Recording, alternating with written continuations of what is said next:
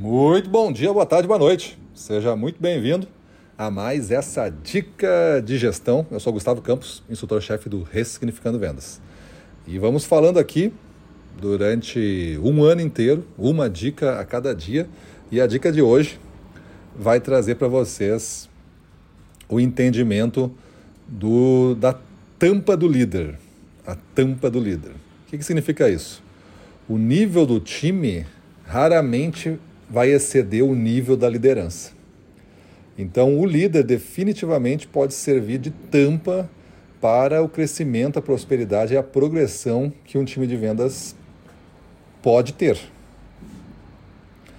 Imagina você num cenário onde você reconhece uma pessoa como o seu chefe, ele tem poderes de lhe demitir, de contratar outra pessoa, dividir sua área, coisa desse tipo, né? Que a hierarquia deu para ele esse poder. E aí tu tem um grupo de pessoas, e você é uma delas, que precisa do emprego e trabalha também, porque precisa da remuneração. É, você gostando ou não do emprego, essa questão monetária regula muito da nossa vida e a gente aceita às vezes muita coisa por ela. E aí o líder que não é muito bom, mas talvez seja amigo do dono, seja um cara antigo que se desenvolveu e tudo mais dentro dessa linha, o cara é, está hoje como o teu chefe lá, o teu, vou chamar de chefe aqui, tá? E esse chefe deveria ser um líder, um bom líder para você, que se preocupa com o seu desenvolvimento e faça você crescer sempre. Mas ele não é um bom líder, ele é só um chefe.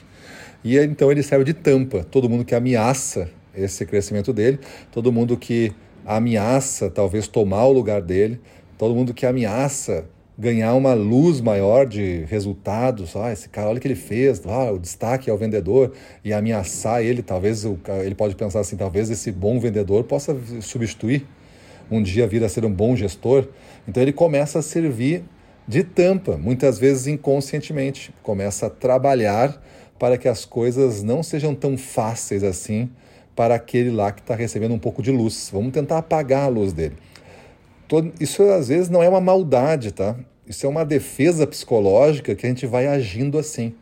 O cara nos pede uma coisa, a gente deixa em segundo plano. Poderia ser rápido, mas a gente deixa em segundo plano, inconscientemente, porque a gente justifica para nós que tem outras coisas mais importantes agora. E aí tu fala outras coisas.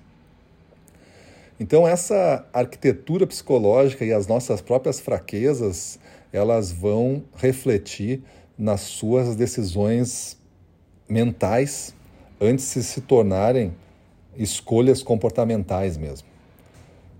Quando você tem essa arquitetura mental de maneira fraca, você tem uma mente fraca, uma mente que está sempre assustada, uma mente que todo mundo está lá para roubar o seu lugar, roubar o seu espaço, roubar o que você conquistou.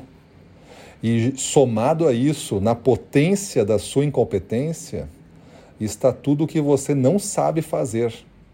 Então imagina que você conhece e no íntimo, quando você deita na cama e fecha os olhos, você pensa: eu não sou tão competente assim. E aí isso tudo amanhece com você e já está na potência, já está elevando o jogo ao máximo.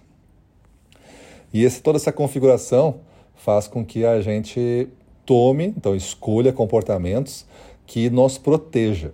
E às vezes essa proteção faz com que a empresa sofra e nós continuemos lá protegidos. Dizendo que o resultado está baixo, mas não é nossa culpa, né? A gente vai explicando e justificando tudo isso aí.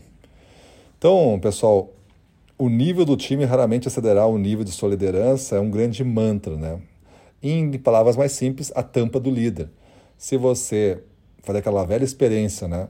Um monte de moscas dentro de um vidro com uma tampa. As moscas vão tentar sair por um tempo e vão aprender que não tem mais teto. Aquele teto ali não, tem, não consegue voar mais do que aquele teto.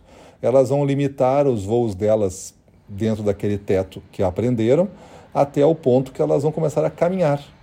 Elas vão deixar de voar porque é desnecessário, não tem necessidade nenhuma voar mais.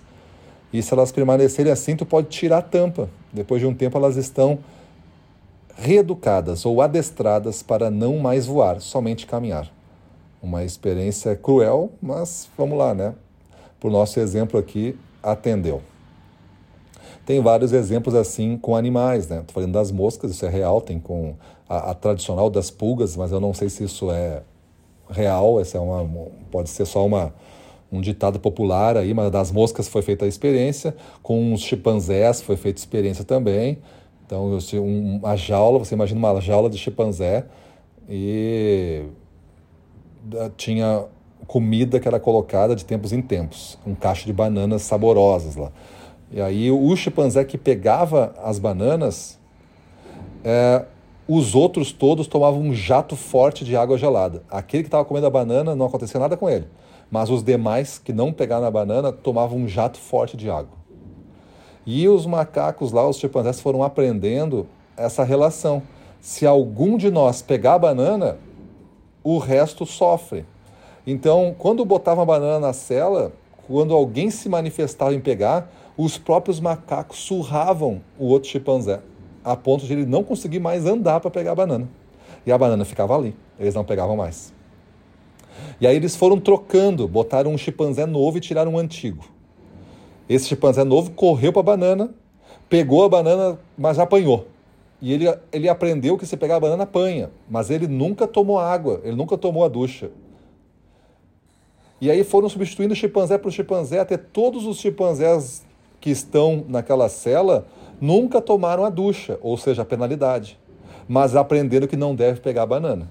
Então, olha que louco essa experiência. E isso acontece com a gente. Isso acontece com a, com a, gente. A gente vai aprendendo a cultura, já falei sobre isso um pouco aqui, né? A cultura vai determinando e a gente vai deixando de pegar a banana. Por quê? Porque tem uma tampa. Essa tampa determina quanto a gente pula e a gente desiste de pular. Beleza? Então avalie aí a sua gestão se você é um gestor tampa. Se for, tire a tampa logo que as suas moscas aí, os seus vendedores parem de voar. Beleza? Para cima deles.